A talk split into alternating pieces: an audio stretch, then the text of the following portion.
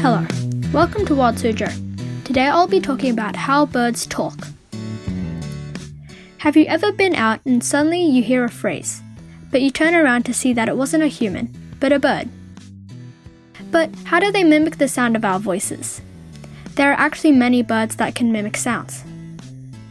Scientists think that it has to do with a part of their brain called the song system. There is an inner core and an outer core that helps them copy sounds.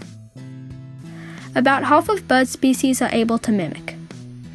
It can also be passed on in cases where there is a bird that was once captive but joined a flock and passed it on to others. Probably the most common bird species that talk include crows, myna birds, ravens, and parrots.